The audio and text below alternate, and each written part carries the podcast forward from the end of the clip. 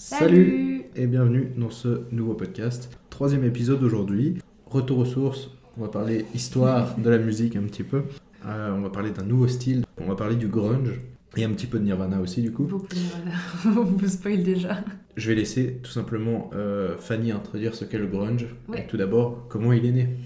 Ok, alors, euh, le grunge, c'est un genre musical qui est dérivé euh, du rock et de la culture underground. Euh, le mot, il remonte aux années 1960 avec le terme grungy, qui voulait dire sale. Et le style est vraiment apparu au milieu des années 80.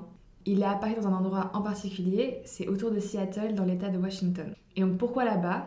Parce qu'on y trouvait un label indépendant, on y trouve toujours d'ailleurs, il existe, euh, un label indépendant qui s'appelle Sub Pop, qui à l'époque produisait des groupes féminins euh, comme L7, Babes in Toyland et All, qui est le groupe de Courtney, là. Ouais, Courtney Love, pardon. Ou masculins comme Alice in Chain, Mudhoney, Tad ou Pearl Jam. D'ailleurs, Mark Arm, le chanteur de Green River et plus tard de Mudhoney, est le premier à avoir utilisé le mot grunge euh, pour décrire le son euh, de, de Seattle dans une revue musicale en 1981. Mais euh, si on revient donc à Sub Pop, et donc c'est eux qui sont à l'origine de la popularisation du genre. En effet, à ce moment-là, l'industrie, elle n'était pas trop intéressée euh, par le genre, mais euh, grâce à un succès inattendu de l'album Nevermind de Nirvana, en 1991, tout d'un coup, la scène musicale de Seattle s'est retrouvée sous le feu des projecteurs et dans toutes les pages de la presse internationale. Le grunge, c'est considéré comme la forme la plus populaire du rock alternatif, et ce succès commercial, il prend donc place pendant la première moitié des années 1990. Et donc comment on est arrivé à ce succès-là? C'est grâce bien évidemment à Nirvana, comme je l'ai dit avant, mais aussi à des groupes comme Pearl Jam, Soundgarden, Alice in Chains, qui ont eux tous, tous ensemble, vendu des milliers d'albums. Et il faut aussi savoir que les femmes, elles ont participé à la célébrité du genre. Euh, le grunge, il était très lié au mouvement féministe punk Riot Girl. Et euh, ce mouvement, ces groupes que j'ai cités avant, à l'aide de leur musique qui était un mix entre le punk rock et le rock alternatif, dénonçaient les problèmes liés notamment au viol, à la violence domestique, au racisme, et elles célébraient la montée en puissance des femmes. Donc je vous encourage vraiment à aller vous renseigner sur ce mouvement, et peut-être qu'on en fera un, un podcast prochainement, parce que c'est hyper intéressant. On Les continue sur les teasings Ouais, là, ouais. dans les épisodes. mais parce que les mouvements féministes, moi je trouve ça hyper intéressant euh, dans la musique. Et donc justement, comment ça s'est terminé cette histoire? Parce que en gros, vers la fin des années 1990, il y a des groupes qui ont commencé à se séparer. Au milieu des années 1990, il y a eu la mort de Kurt Cobain aussi. Et puis tout d'un coup, les médias euh, s'intéressaient un peu moins. Et on sait que sans les médias, c'est difficile de faire vivre les genres. Il y avait la même chose pour le pop-punk aussi à un moment. Mhm. Et donc, euh, simplement, l'enthousiasme autour de ce genre s'est juste euh, éteint petit à petit. Mais on peut toujours noter que l'influence de ce, de ce genre est juste énorme et affecte beaucoup la musique rock d'aujourd'hui. On en parlera un petit peu plus hein, de ce que Ouais. ça a laissé au, au Totalement, rock. à la fin du podcast. Alors maintenant, je vais vous parler des particularités sonores du, du, du grunge. C'est un résumé, c'est pas le- l'explication la plus détaillée. Je vous conseille, si vous êtes vraiment fan euh, de la musique, d'aller chercher un peu plus loin que ce que je vais vous expliquer là. Euh, le grunge, c'est l'enfant un peu triste, même vraiment triste, du rock et du punk. Je m'explique. Ça a été largement inspiré par le heavy metal, le rock indépendant et le punk hardcore. Et le style se caractérise, donc là je vais citer un article que j'ai utilisé qui vient du site Mademoiselle. Donc je cite, qui se caractérise par des riffs de guitare lourds, voire sourds, des changements de nuances assez réguliers, ponctués de distorsions, d'effets sonores comme le wah-wah. Donc qu'est-ce que c'est le wah-wah? C'est une pédale d'effet de guitare électrique qui modifie le ton et les fréquences du signal de la guitare. Et ça, ça crée un son distinctif qui imite notre voix humaine qui ferait ce bruit. Donc voilà, c'est beaucoup utilisé dans le grunge. Aussi, ce qu'on peut euh, remarquer dans, ce genre, et ce qui le différencie en fait des genres duquel il, découle, c'est que son tempo, est beaucoup plus lent. Donc voilà comment reconnaître le grunge. Le grunge aussi, il se caractérise par sa très forte philosophie. C'est comme celle du punk ou du pop-punk, il y a vraiment une philosophie derrière ce genre. Ces sonorités, elles sont dans 99% du temps accompagnées de textes rageurs, dépressifs, pessimistes et résigné souvent, mais il est là pour dénoncer quelque chose et c'est vraiment une musique à contre-courant. Mais comme son père le punk, il dénonce la société. La seule différence, c'est que dans le punk, l'expression de ce rejet, il s'exprimait euh, plutôt avec une colère très violente et provocante et il se distanciait volontairement de la société. Alors que le grunge, quant à lui, c'est plutôt l'inverse en fait. C'est plus ils se sentaient eux rejetés par la société et ils avaient besoin de s'exprimer sur ces angoisses ou euh, sur, sur cette résignation en fait. Et c'est très rattaché à la génération X. C'est très les problèmes de cette génération qui, oui, était dans une société qui était très matérialiste, où il y avait un énorme taux de chômage, euh, où clairement ils se sentaient pas euh, incorporés et appréciés dans cette société. Ils avaient besoin de l'exprimer. C'est le début aussi des textes où on parle des troubles mentaux. Euh, je leur parlerai après, mais Kurt Cobain en a beaucoup parlé. En gros, voilà, ils se sentent exclus et mettent en avant cette déception et cette tristesse d'être incompris. Et il y a vraiment un mot que j'ai vu souvent enfin, repasser quand on parle du grunge, c'est le mot pessimisme. C'est vraiment quelque chose qui est très rattaché au grunge. Mhm. Quatrièmement, la dernière partie un peu de, de cette revue de ce, de ce genre, c'est le style vestimentaire.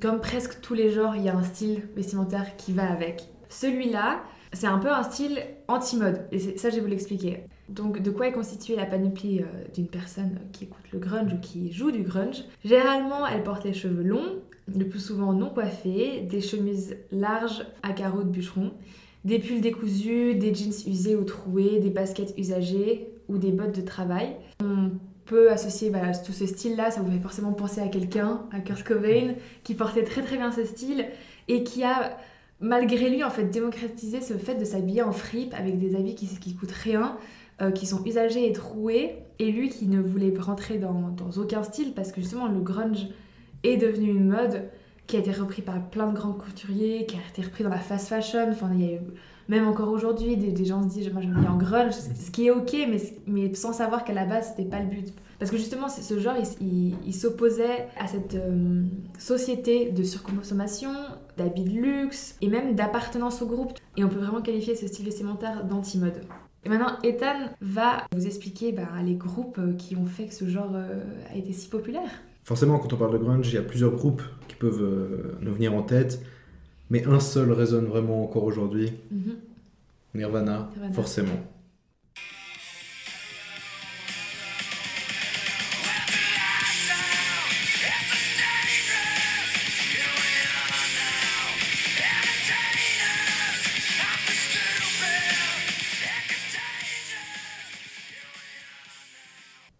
Le groupe est formé en 87 par forcément Kurt Cobain euh, au chant et à la guitare, et de Chris Novoselic à la basse et de Chad Channing à la batterie. Ensemble, ils sortiront en 89 un album qui s'appelle Bleach. Il faut savoir qu'à cette époque-là, c'est la crise pour le groupe, c'est-à-dire que Cobain il vit dans sa voiture, euh, sous un pont ou chez des potes. Et d'ailleurs, quand il vivait dans sa, sa voiture, il s'arrêtera à des, oui, des, des cabines téléphoniques qui n'existe plus aujourd'hui, euh, pour en fait le- appeler les stations radio. Il se fait passer pour un fan en fait, et puis il demande à ces stations radio Ouais, vous, pouvez passer Bleach de Nirvana, euh, Mais non. euh, j'adore cet album et tout. Et du coup, ben, les radios vont euh, repasser, Tellement euh, vont, re- vont repasser ces chansons. Il faut savoir qu'en 1990, pour différents créatifs, c'est marqué, c'est ce que le groupe a dit en tout cas, Mhm. euh, Chad Channing, le batteur, quitte le groupe. Il manque un batteur au groupe. Et à ce moment-là, c'est Dave Grohl qui arrive. Et là, ça change drastiquement. Le groupe change vraiment dans la compo. D'ailleurs, Cobain, il dira souvent que Dave Grohl, c'est le meilleur batteur de tous les temps, qu'il voudra jamais changer, et tout ça. Du coup, le groupe décide de, de sortir un nouvel album. La pochette de cet album euh, est un petit peu connue et est revenue d'ailleurs pas mal euh, Oui, revient du dans les news. Ouais. Dans les news à, à cause de, Bah, la personne qui est prise en photo, qui Exactement. fait un bébé et qui s'est plaint d'avoir été pris en photo nu. Ouais, donc ça Ouais. m'a fait parler du groupe et de cette personne-là. Donc la pochette d'album, c'est un bébé nu qui nage après un billet. C'est donc en 91 qu'arrive le célèbre Nevermind. L'album est porté par des sons vraiment, vraiment légendaires, ultra connus, hein, forcément, euh, Smell Lighting Spirit, Come As You Are, Lithium, Breed, In Bloom, ou encore Something in the Way. En vrai, j'aurais pu citer l'album en entier, tellement Oui, c'est culte, Bah, mais... je pense que chaque personne sur cette terre au moins écouté une fois Ouais, hein, une chanson de... une chanson de cet album-là. Exactement, et puis de toute façon, euh, chacun a généralement sa préférée un petit peu, Ouais, donc euh, je, je peux pas tous les, les citer parce que sinon euh, ça prendrait 20 minutes. mais- Mhm. L'année d'après, avec le succès énorme que le groupe a eu, parce qu'il faut savoir que même la maman de Kurt Cobain, elle, elle lui disait Ouais, faut... t'es pas prêt pour ce qui va arriver avec cet album. ouais. Et ben, en effet. En effet. Euh, du coup, la- le groupe il va partir s'isoler à la montagne, je crois que c'était dans le Minnesota, quelque chose comme ça, euh, pour enregistrer un deuxième album avec Dave Grohl, donc le troisième du groupe, qui va s'appeler In Utero, qui comporte euh, les titres comme euh, Earth Box et Rape Me.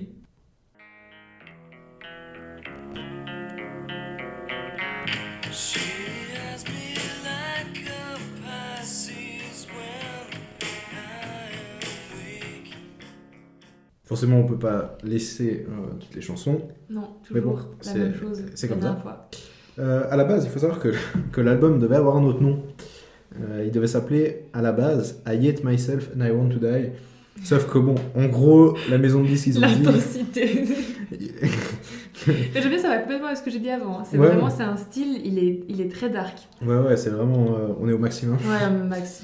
Et euh, bon, la maison de disques, ils ont dit... euh, C'est mort. Kurt, on t'aime, mais Ouais. bon, On le faire. on peut pas le faire. Euh, donc, en tout cas, ce titre, ça montre bien le mal-être euh, que, que vit Kurt Cobain à cette époque-là. Et la suite des événements, ça va être encore plus compliqué, surtout pour Kurt Cobain. Il faut savoir qu'à ce moment-là, Kurt Cobain, il est marié à Courtney Love, Mhm. la chanteuse de... Hall, Voilà, qui est un autre groupe grunge, exact. dont tu as déjà parlé en Ouais. fait, donc je sais pas pourquoi je le rappelle. Mais c'est pas grave, c'est très bien. Et, euh, il faut savoir que c'est cataclysmique, c'est-à-dire qu'il se drogue à l'héroïne 24 heures sur 24, il s'isole, enfin, euh, Cobain, il est dépressif. Ouais, c'est une descente un peu aux enfers. Ouais, c'est vraiment une descente aux enfers. Euh, il a de lourdes douleurs à l'estomac, il est malade tout le temps. Enfin bref, c'est vraiment, vraiment compliqué à vivre pour le groupe et surtout pour euh, Kurt Cobain. Il faut savoir que l'une des dernières apparitions du groupe, euh, ce sera le MTV Unplugged, Ouais. qui est juste culte, mais un truc de fou, et euh, où le groupe euh, livrera une prestation absolument magnifique. D'ailleurs, tu parlais dans le style vestimentaire, Oui, totalement. cette veste qu'a Kurt Cobain. Ouais. Il faut savoir pour la petite anecdote qu'elle a été vendue, enfin lui il l'avait acheté genre pour 2 Ouais, dollars c'est ça. dans une friperie fripe, ouais, ouais. de Seattle ou d'Aberdeen, euh, Ouais. euh, la ville où il vient, et qu'elle a été vendue aux enchères pour à peu près 500 000 dollars. Ouais, à peu près 500 000 dollars, c'est ça. Alors que bon. Ce qui est euh, fou, parce que c'est encore une fois, c'est c'est l'inverse de ce qu'il voulait. Exactement. Acheter les habits en fripe avec des trous, ça c'était le style grunge. Mais c'est totalement à contre-courant à ce que, ce que voulait le grunge. Mhm. Ouais, ouais, mais c'est au, au final, voilà, les gens achètent ça vraiment pour la collection, pour dire ah, c'est à Kurt Cobain. Ah ouais, complètement. Puis c'est tout quoi. My girl, my girl, don't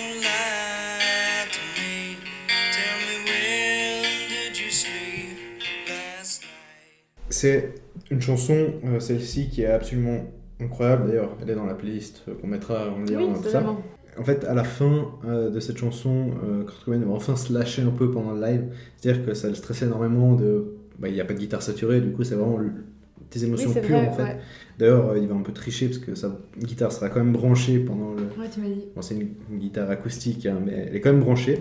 C'était donc inter- euh, interdit, d'où le principe de unplug. Unplug, ouais, totalement. Et euh, il va enfin se lâcher à la fin euh, et il va, il va chanter. Enfin, vraiment, je vous laisse écouter cette chanson. Il faut l'écouter en entier. C'est juste incroyable. Euh, Ouais, c'est son pur talent là, ce Ouais, ouais. C'est- Et Il n'est pas fin, entouré de tout ce, qui, ce que fait le grunge généralement, on entend juste sa voix et puis c'est juste son talent qui parle. Ouais, exactement. Puis à la fin, il a cette voix. euh, Bref, je veux pas en dire plus parce qu'il faut vraiment aller l'écouter pour, pour s'en rendre compte. Mais c'est absolument exceptionnel. Il faut savoir que, euh, bon, déjà pendant les répétitions avec MTV, Kurt Cobain était tout le temps malade, était jamais là quasiment, on n'arrivait pas. Et il voulait pas trop le faire à la base. Et au final, ils, ont quasiment, ils sont arrivés euh, au moment du live. euh, Enfin, Kurt Cobain hyper stressé, mais bon, on n'a pas eu de répète, donc on verra. Mm. Et au final, ça se sera super bien passé. Et voilà, la a- prestation est mythique quoi. Ouais, ouais, c'est juste euh, bah, MTV Unplugged, c'est Bah, grâce à ça que c'est connu. Ouais, c'est ça, j'ai l'impression que c'est une des prestations les plus cherchées quand tu cherches euh, MTV euh, Ouais, Unplugged. ouais.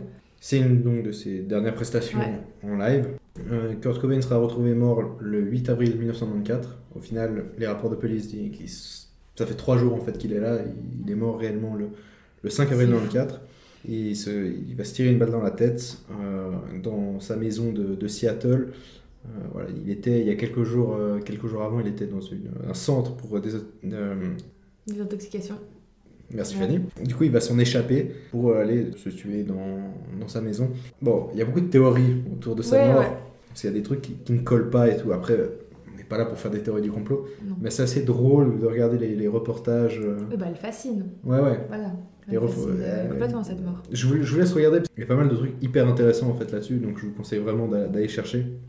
Ensuite, bah, du coup, suite à ça, le groupe euh, se séparera. Euh, Courtney Love euh, attaque le groupe en justice, enfin les autres membres du groupe en justice, parce qu'elle a dit Hey, Moi je veux tous les royalties, les gars Euh, D'ailleurs, euh, quelque chose que Dave Grohl ne par- pardonnera que au Rock'n'Roll Hall of Fame il y a quelques années. Mais euh, d'ailleurs, on voit que dans tous les documentaires qu'il y a sur Kurt Cobain, il est jamais là, parce qu'au final, il n'a jamais été invité. alors que c'est lui le batteur du groupe, quoi. Ouais. Euh, mais du coup, il fondera un autre groupe qui s'appelle les Foo Fighters, que j'aime beaucoup et que j'ai vu en live.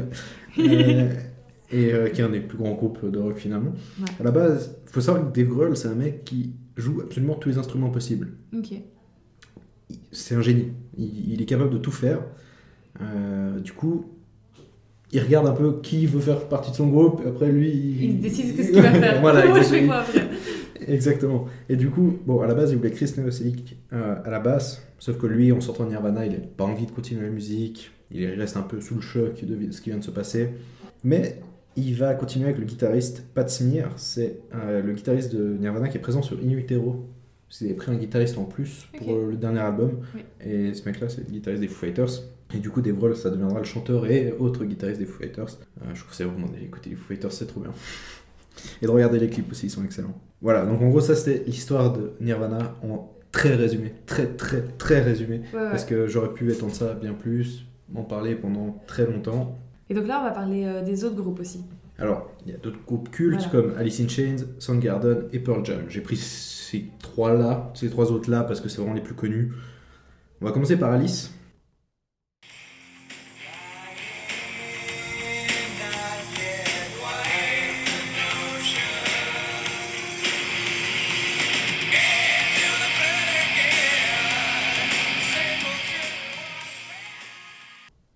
Très embêtant de couper, comme on le dit à chaque fois, à chaque épisode et tout, mais bon, on est obligé.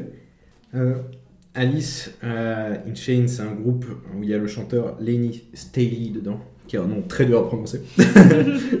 Il faut savoir qu'il a presque la même personnalité que, que Bane en fait. Euh, il y a beaucoup de points communs entre les deux. Peut-être un peu trop, des fois c'est un peu flippant. Mais, mais voilà, lui aussi il est euh, héroïnomane malheureusement. Et sa carrière sera très très entachée par euh, sa consommation excessive de drogue. Ouais. Euh, au final, il va mourir lui aussi le 5 avril, mais en 2002, donc 8 ans plus tard. Le groupe est connu notamment pour euh, l'album Dirt Ouais. et aussi pour le MTV Unplugged.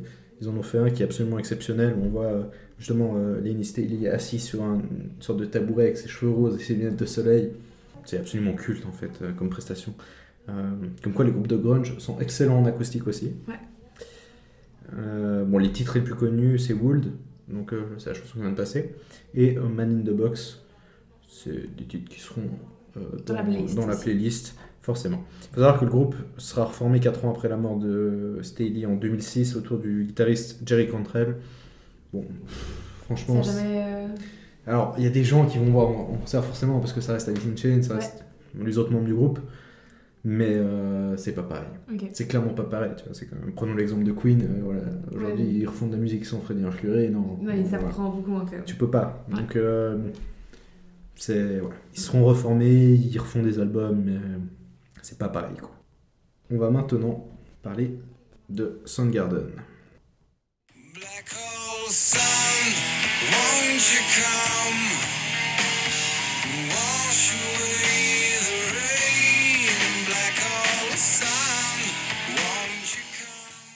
Donc, Soundgarden, c'est aussi un groupe très très connu au destin tragique. Son chanteur, l'excellent Chris Cornell, il se suicidera en 2017, ce qui entraînera par la suite la mort de son meilleur ami, Chester Bennington, de Linkin Park.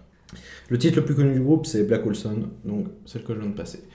Et évidemment, par la suite, le groupe a connu beaucoup de conflits, ils vont se séparer, se reformer, se séparer, se reformer, enfin bref. Du coup, on n'en sait pas vraiment où ils en sont.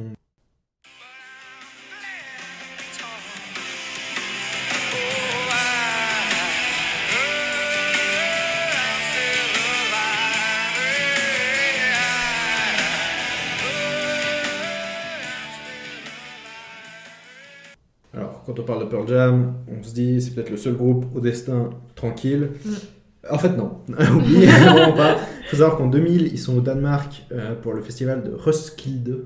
Je sais Ok. pas comment- Ouais. certainement se Ouais, prononcer je- autrement en danois. Il faut savoir que trois personnes mourront dans un mouvement de foule dans ce festival. Donc vraiment, euh, les groupes de grunge, c'est vraiment pas drôle en fait. C'est vraiment, c'est pas très fun quoi comme ambiance. Il faut savoir que du coup, en hommage, le groupe ils vont annuler la suite de la tournée. Ils sont encore, en- encore ensemble aujourd'hui, ce groupe. hein. Euh, ils, sont plus calmes que les autres, sont plus posés quand même Ouais. que, que les autres groupes de grunge.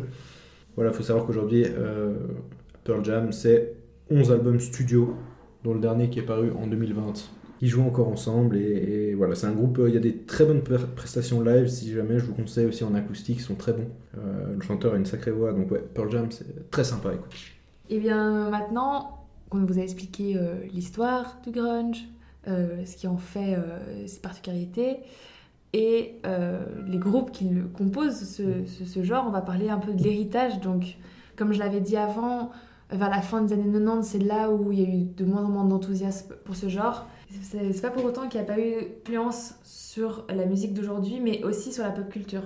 L'héritage du grunge est particulier. On connaît tous Nirvana, mais peu de gens parlent encore de Alice in Chains, Pearl Jam ou Soundgarden. Euh, Il y a le décès de Chris Cornell qui avait tout de même ravivé le cœur des fans de Soundgarden en 2017. Mhm. Mais euh, bon, en soi, euh, Alice in Chains maintenant, pff, très peu de gens en parlent. Moi j'ai quand même envie de poser une question importante. Ouais. Parce que j'ai eu débat avec quelqu'un que je salue.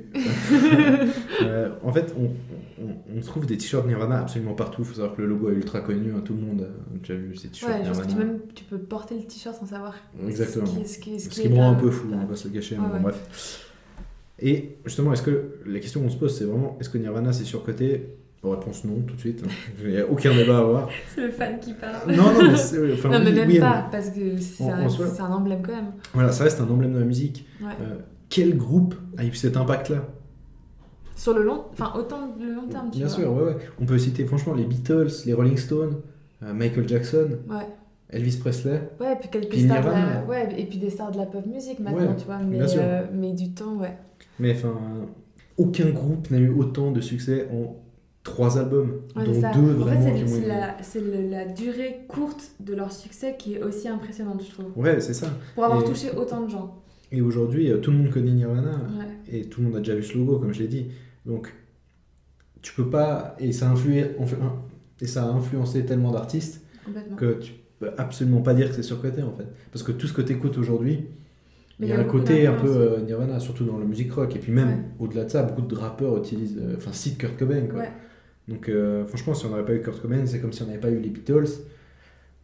Ouais, parce que justement, on, on le verra juste après, mais il représente quelque chose euh, euh, qui, qui, quand tu le cites, ça résume toute, toute cette ambiance. Mhm. Genre, ça résume genre un caractère, une façon d'être. Et ça, il y a peu de chanteurs qui, qui ont, enfin justement, qui représentent à, à ce point-là un mode de vie ou des sentiments ou quelque chose que tu peux ressentir, ça. Ouais, c'est exactement ça. Comme je l'ai dit, peu de groupes peuvent vraiment dire Ah, nous on a eu un impact Ouais. comme ça. Ce qui est assez drôle aussi, c'est que à Aberdeen, dans l'état de. Washington, c'est d'où vient Kurt Cobain. Mhm.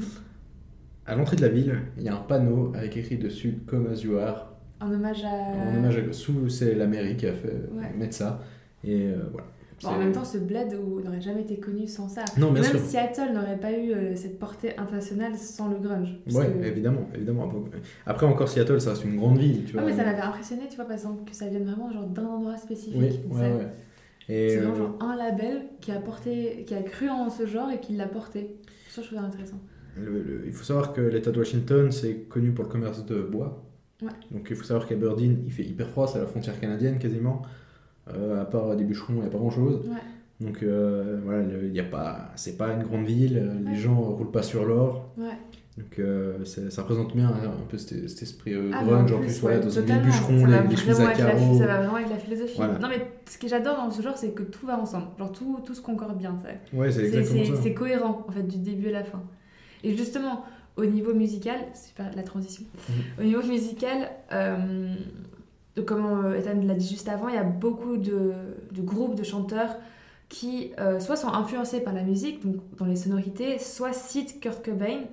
Euh, donc en vrac, on va citer Post Malone, Machine Gun Kelly, Lil Peep, euh, R.E.M., Red Hot Chili Peppers, Lana Del Rey, Jared Leto, Weezer, et vraiment on en passe, mais il y en a beaucoup. Il y en a beaucoup plus que ça. Beaucoup plus Vraiment. que ça. Et justement, on se demandait pourquoi. Et donc, en fait, durant ces années de, de gloire, le personnage de rock, euh, de rockstar un peu déjanté et enragé de Kurt Cobain, bah, il a fasciné et donc il fascine toujours maintenant, tu vois. Et il représente euh, à lui tout seul une philosophie. Et euh, cette philosophie, elle consiste à combattre en fait cette société qui ne lui correspondait pas. Et il retranscrit ouvertement ses troubles mentaux et la détresse et la tristesse qu'il ressent. Et donc, malgré lui, ou, peu importe, peut-être le voulait ou pas, on n'en sait rien, mais il devient la voix des jeunes. Et ça, c'est resté. Et donc, en gros, si, tu, un artiste utilise, euh, par exemple, Kurt Cobain comme référence, il parle de tout ça, de toute cette philosophie, de, de ce mal-être, ou de la dépression, ou de la tristesse, de ne pas se sentir à sa place dans la société. Et même, justement, cette voix du rejet, elle rejetait même l'industrie de la musique. C'est-à-dire que des artistes peuvent l'utiliser aussi pour parler de ça. Par exemple, on sait que Kurt Cobain, il défendait les droits des femmes et des homosexuels dans une industrie du rock qui était surdominée par la masculinité. Et si tu utilises la référence de Kurt Cobain, tu peux aussi parler de ça. Parce qu'il s'est beaucoup battu pour ça. Je vais rajouter une anecdote Ouais. euh, au niveau de l'homosexualité. Il faut savoir Ouais. que lui, quand il était en cours au lycée, il avait euh, un pote homosexuel et euh, qui se faisait énormément harceler. Et du coup, euh, Kurt Cobain, pour, euh, comme il le disait, et pour faire chier aux autres, Ouais. désolé du langage, Oui, euh, mais ce c'est la vérité. Euh, il se faisait passer pour un homosexuel aussi, pour vraiment que, euh, se faire encore plus Ouais, donc il avait, il pour avait, énerver tu les il avait pas peur de défendre euh, enfin, ce que lui pensait être bon, tu vois. Mhm. Et je pense que c'est pour ça aussi que son caractère et la personne qu'il est reste autant dans l'histoire maintenant de la musique. Mhm. Et je pense que ces combats-là, ça, ça a fait avancer aussi. Complètement. Complètement, je pense.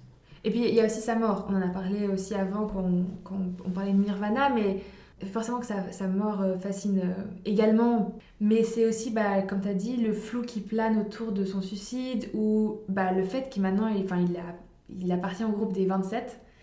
Et ce groupe euh, des, des 27 captive aussi toujours autant. Ça, il va expliquer, pour ceux qui ne savent pas ce que c'est le groupe des 27. Alors, ça mériterait une série. Ouais, on va faire peut-être une podcast là-dessus. Parce que ça peut être vraiment intéressant. Mais en fait, le groupe des 27, c'est un club Mhm. de euh, musiciens morts à 27 ans.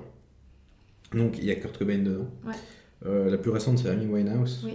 Il y a du Jimi Hendrix, il y a Brian Jones des Rolling Stones, Aussi, ouais. euh, Jim Morrison des Doors, on a Janis Joplin et Robert Johnson. Et c'est tous des artistes euh, absolument légendaires qui sont morts à 27 ans en fait. Et du coup, euh, voilà, les- la légende dit que Robert Johnson aurait, donc le premier à être mort euh, à 27 ans, aurait passé un pacte avec le, avec le diable. Bon, ça, reste ça- des légendes. Exact. Mais, Mais tu vois, mais ce mythe-là, enfin ce groupe, c'est le mythe qu'il y a autour, toutes les, les questions qu'on se demande, parce que c'est vraiment des, des- des gros artistes qui sont décédés à cet âge-là, euh, bah, ça continue de, de- de fasciner. Et puis, ça c'est devenu aussi une référence, parce que Mhm. voilà, il y avait la, la référence Kurt Cobain, mais le groupe des 27 aussi. Euh, par exemple, euh, le rappeur Lompal a écrit un titre qui s'appelle Plus de larmes dans son deuxième album Janine. Et il dit de- dans les, les paroles J'idéalise trop les rockstars, parfois j'ai peur de vouloir être dans le club des 27. Et donc justement, quand il dit ça, ça, tra- ça traduit bien ce mode de vie dans l'excès, parce qu'ils sont tous décédés euh, alors qu'ils avaient un mode de vie totalement dans l'excès, une vie de rockstar à 100 à l'heure. Donc quand tu utilises cette référence-là, tu, tu parles de cette manière de vivre, justement, qui est de brûler la vie par les deux bouts. Et euh, bah, j'ai trouvé une citation pour finir un peu ce podcast qui résume bien euh, euh, l'esprit du grunge, les chanteurs, les groupes qui ont fait partie de, de, de- de ce genre. Donc c'est Kurt Cobain qui avait écrit dans sa lettre d'adieu avant de se suicider Mieux vaut brûler franchement que de se consommer à petit feu.